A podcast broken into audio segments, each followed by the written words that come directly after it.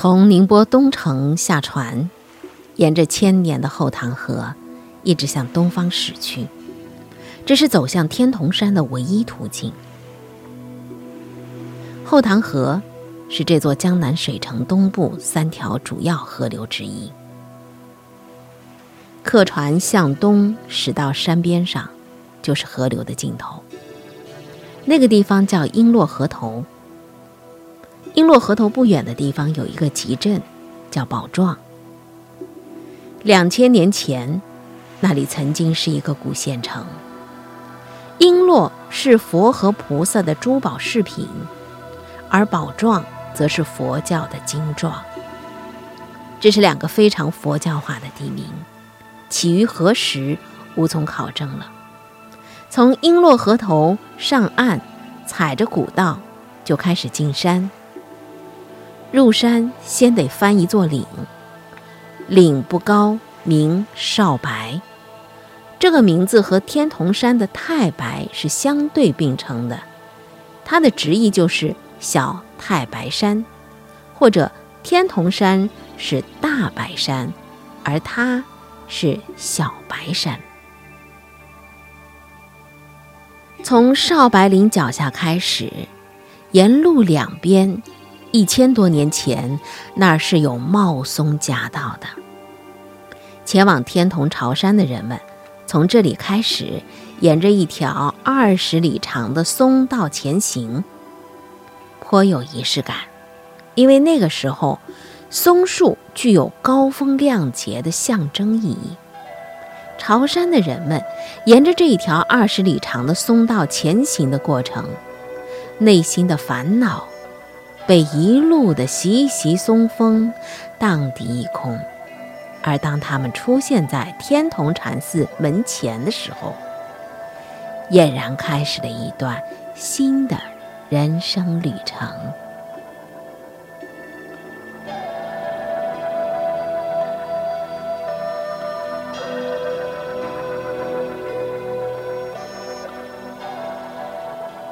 那条宽阔的夹道松径，是唐乾元二年。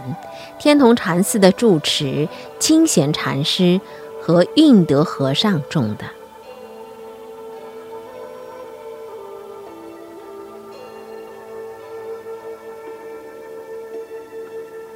公元一零四八年的春天，有一位年轻的官员，他二十八岁，沿着这一条入山之路，造访了天童寺。他是天童寺所在地鄞县的县令，规范的称呼应该叫知鄞县事。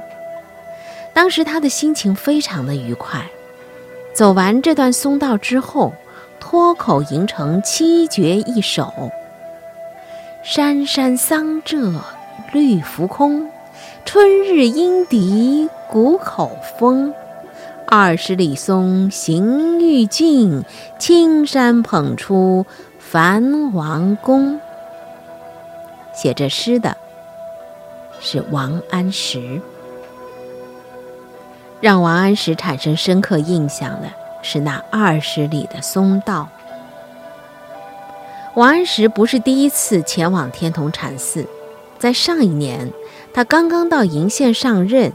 第一件事就是出城到鄞县的四乡去考察了一番，回来之后写了一篇散文《鄞县经游记》。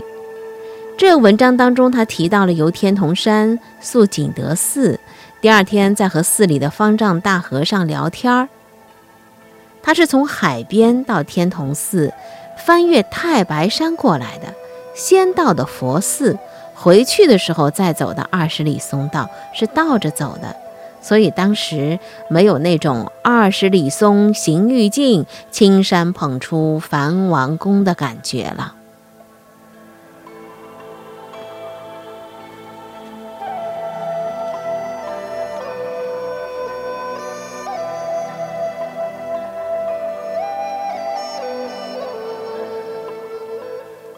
佛教的修习。是在宁静而不受外界干扰的心境当中去体悟人本身具有的菩提。宁静没有干扰的环境，也必定是那些修习者所钟爱的。所以，他们经常会选一些寂静的山谷、恬静的水边、远离尘嚣的海岛，作为休息的场所。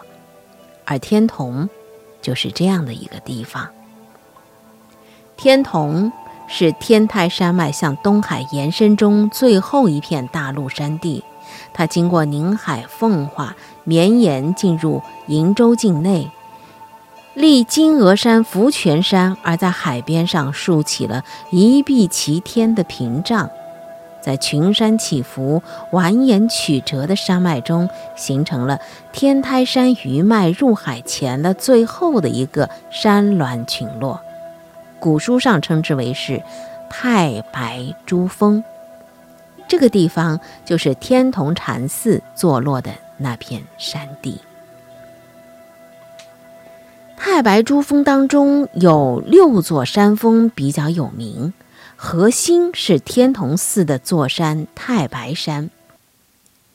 它就像一尊群山怀抱当中的弥勒，天童寺就坐落在弥勒的肚脐眼上。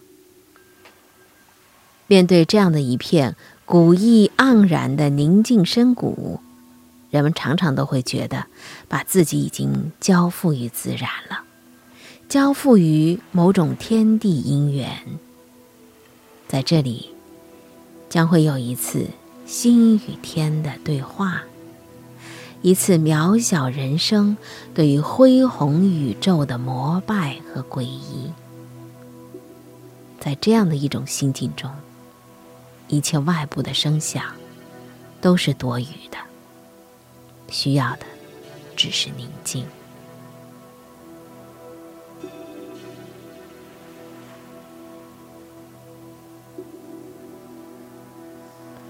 二十里松是非常奇妙的，在这里有历代的灵魂在歌唱。我们可以来听听明代的两个和尚的心语，一个唱道：“开青辟翠两行松。”夏续春阴雪断冬，未见梵天楼阁路，深深仙友出云中。唱诗的是一位禅僧，他叫元成；贺诗的呢，也是一位禅僧，他叫隐禅。隐禅写的贺诗是这样的：万峰堆里百千松。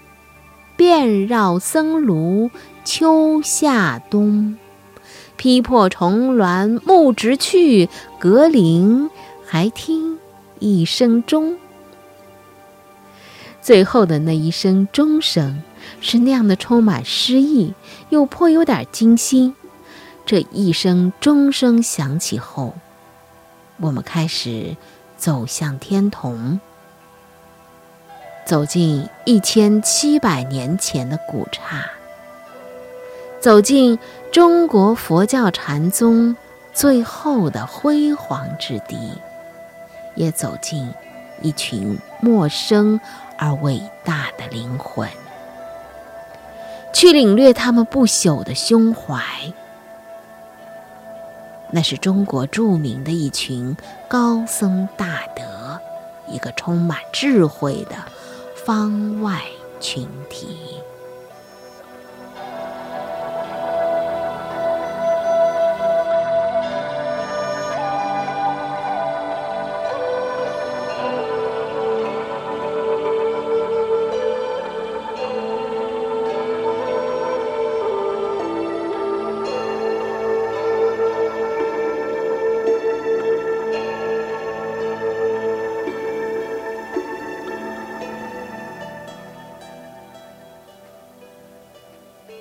公元三百年的某一天，有一位远方而来的和尚，他看中了以后被命名为太白山的那座深山中的一个山谷。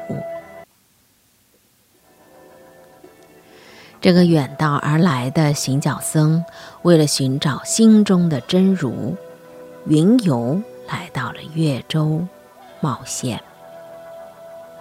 我们至今无法知道他究竟来自于何方，也不知道他的出生地、俗家姓氏，在哪儿出的家，带着什么样的使命到的这儿的。我们只知道他的法名叫一心。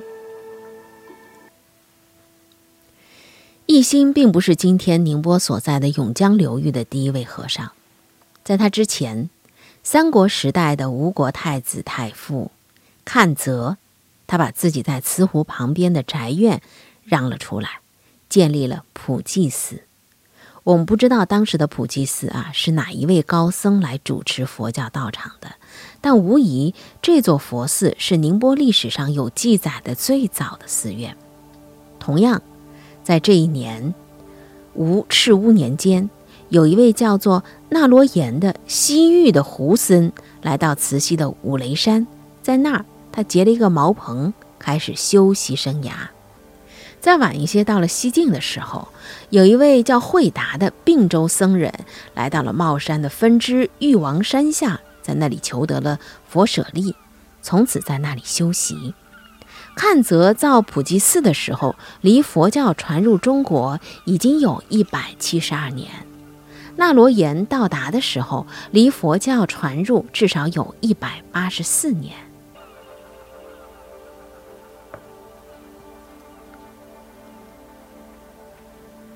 一心到达的地方是今天的天童山的东谷，他在那里安顿了下来。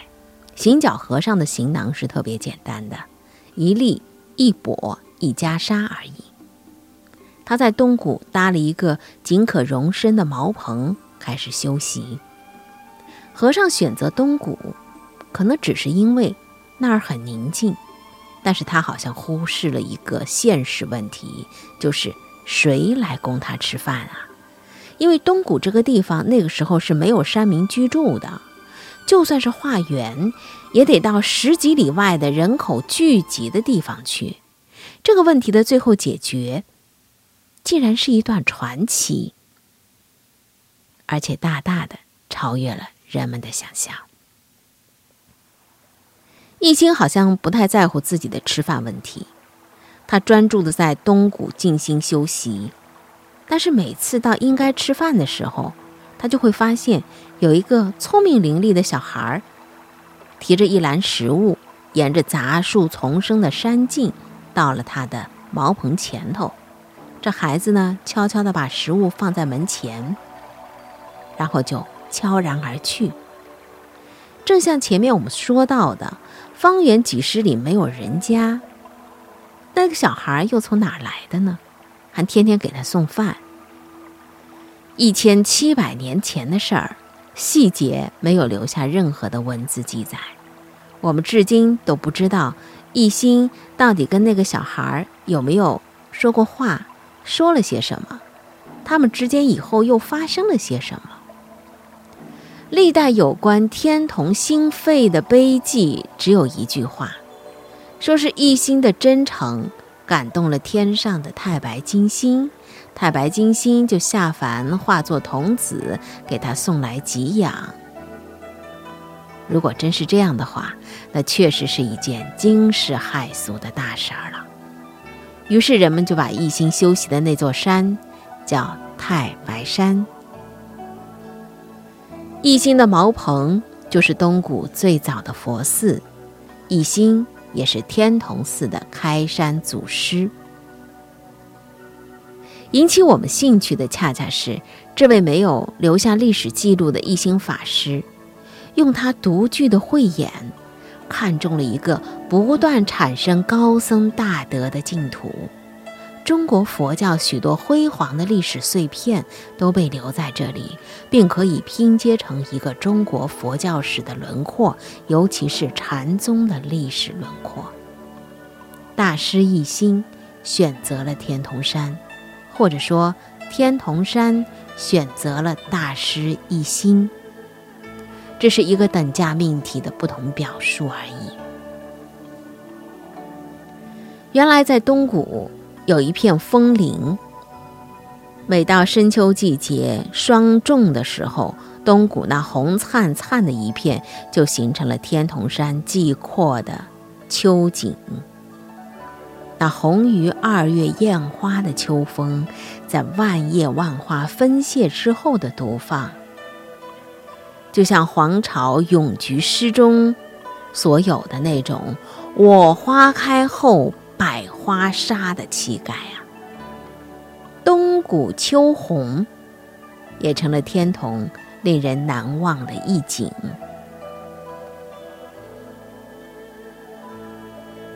秋红的东谷，仿佛是一种象征和预示，预示着一种永恒的奥义，在渡尽劫波后的最终独放。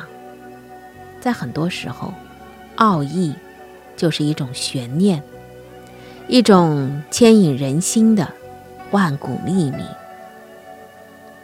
佛教到底是以什么样的奥义，让以后有如此之多的信徒醉心修习？天童存在的真正的意义又是什么？